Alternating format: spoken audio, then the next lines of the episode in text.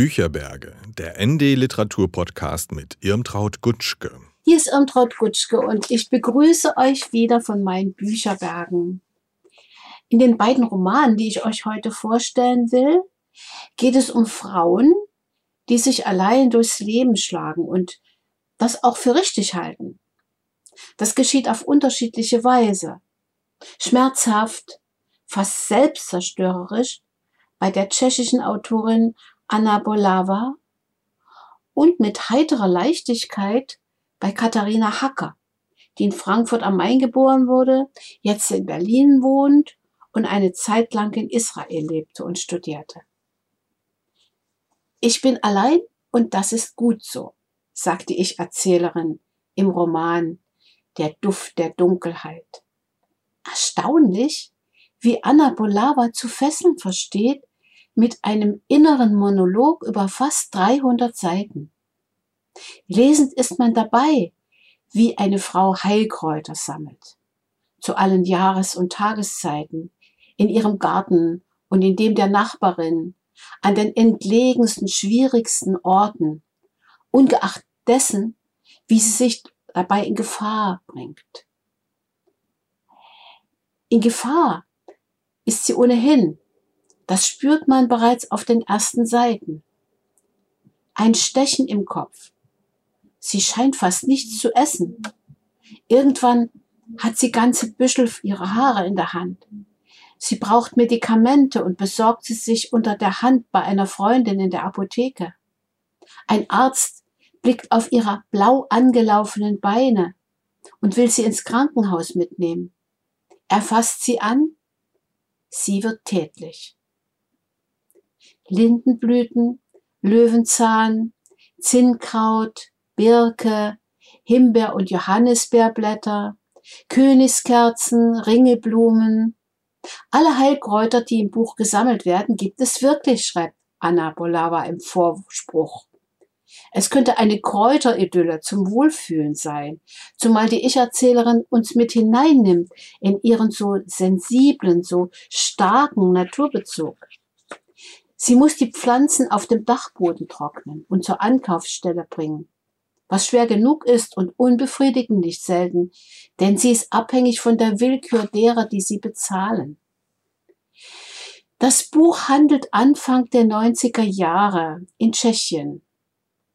Ein ganzes Gesellschaftssystem ist weggebrochen. Aber das allein ist nicht der Grund für die mitunter düstere Atmosphäre. Die Frau verbirgt etwas vor uns, was ihre Vorgeschichte betrifft.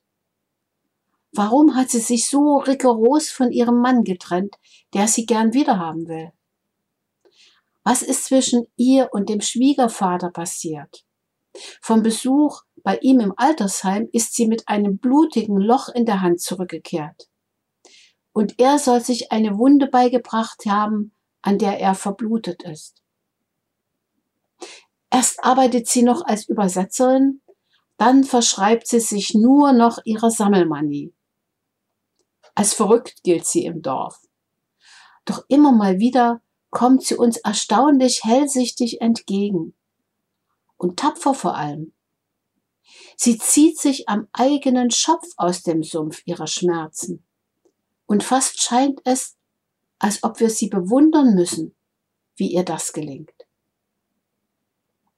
Die Rätselhaftigkeit dieses Buches ist kein Manko, sondern ein bewusster Kunstgriff der Autorin. Denn auch was sie selber betrifft, will es mir scheinen, dass sie etwas verbirgt. Der Satz Eva gewidmet, du weißt Bescheid, bringt mich auf diese Idee, dass es bei ihr oder einer nahestehenden Person eine Bedrohung gab, gegen die sie sich wappnen musste, mit einer fast unglaublichen Tapferkeit bis hin zur Härte gegen sich selbst, unbedingt etwas durchzustehen. Auch in Katharina Hackers Roman Die Gäste stürzt sich eine Frau in die Arbeit, aber dabei geht es turbulent und fantastisch zu. Wie viele unterhaltsame Romane und Filme haben wohl schon so begonnen. Jemand macht eine Erbschaft, ein altes Gehöft, gar ein Schloss und es begeben sich wundersame Dinge. Wenn es auch nur ein heruntergekommenes Café ist, wie für Friederike in diesem Buch, dürfen wir erwarten, dass wir von dem Enthusiasmus etwas abbekommen, der von der 50-Jährigen gefordert ist. Wir bekommen mehr als das. So viel darf schon mal verraten sein. Ihre Großmutter vererbt ihnen zu ihrem 50. Geburtstag ein Ladenlokal, hatte der Rechtsanwalt gesagt. Eine ziemlich skurrile Person übrigens, wie so einige in diesem Roman. Ein Café, um genau zu sein. Aber was soll ich mit einem Café, rief ich aus. Ist es nicht längst pleite gegangen? Ja, rief er laut zurück, das weiß kein Mensch, was Sie mit einem Café sollen in diesen Zeiten. Was für Zeiten? Es ist die Zeit der großen Pandemie, besser gesagt, eine folgt auf die andere. Viele Geschäfte haben geschlossen. Inzwischen sind weder Grabsteine noch Särge erlaubt.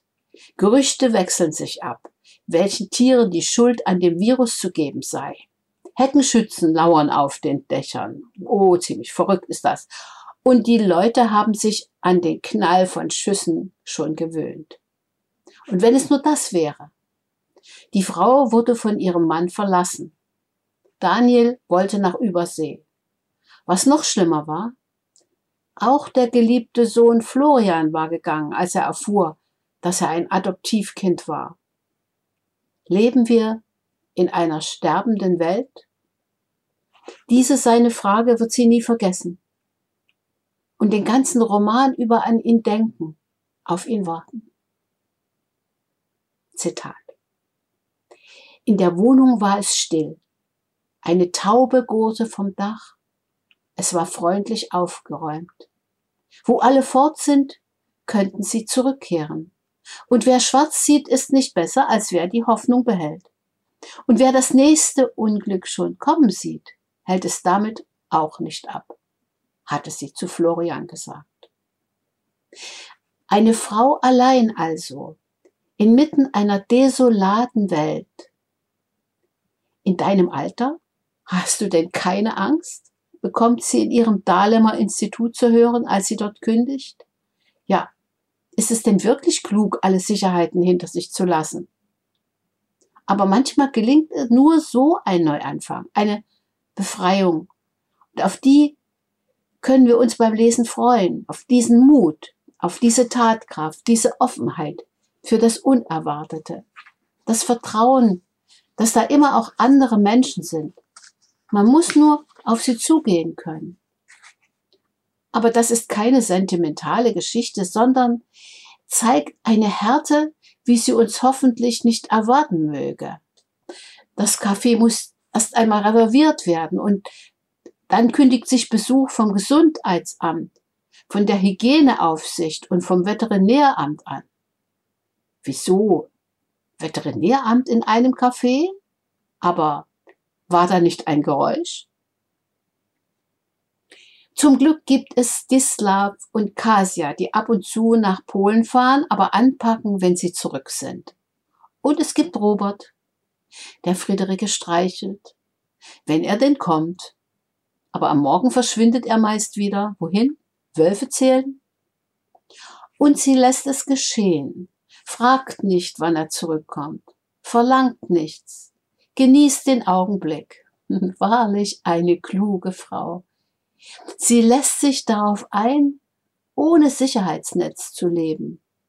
Aber es muss auch ziemlich anstrengend sein. Einmal bringt Stislav einen großen weißen Hund mit, Pollux. Irgendwann gegen Ende des Romans wird es scheinen, als ob er sprechen könnte. Aber da sind uns schon so viele fantastische Dinge begegnet, dass wir uns nicht mehr wundern. Die Gäste der Titel des Romans verspricht, auch wir erwarten sie.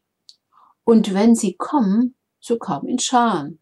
Oft sind es zwielichtige Existenzen, wie Herr Benedikt, der jungen Frauen irgendwelche Formulare zum Unterschreiben gibt. Wir schauen beim Lesen auf die Tür und warten, wer da erscheint. Viel ist auch nicht mehr zu essen da. Nun ja, wenigstens eine Suppe.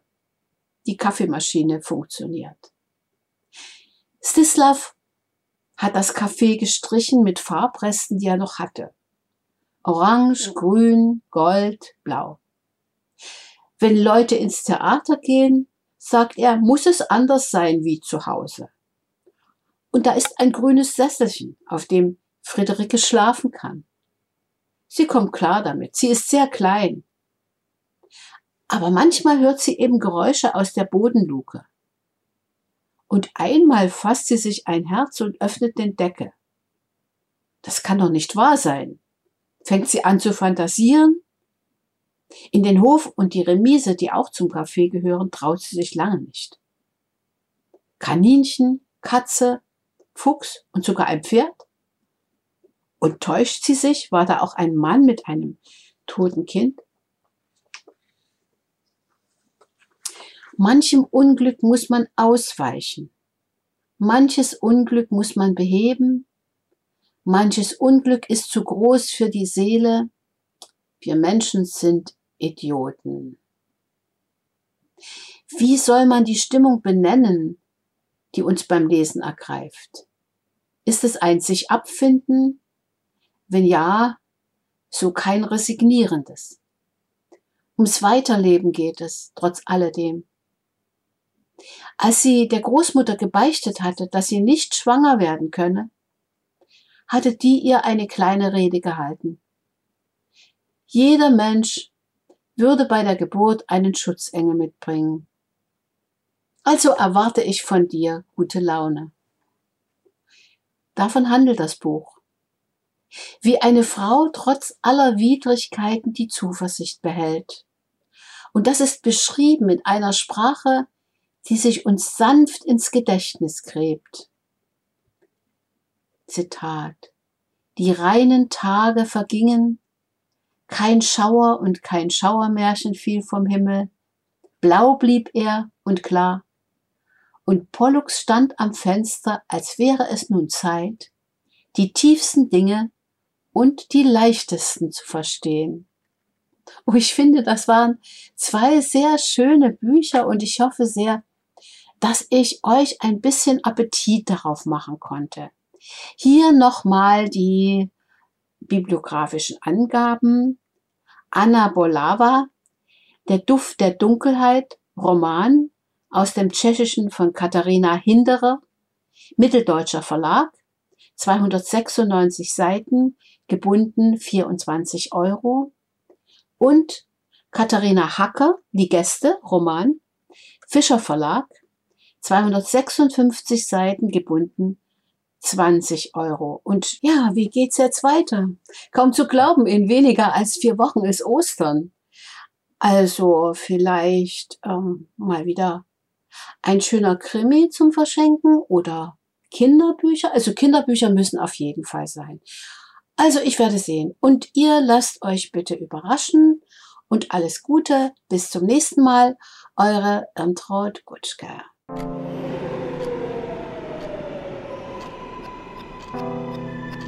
ND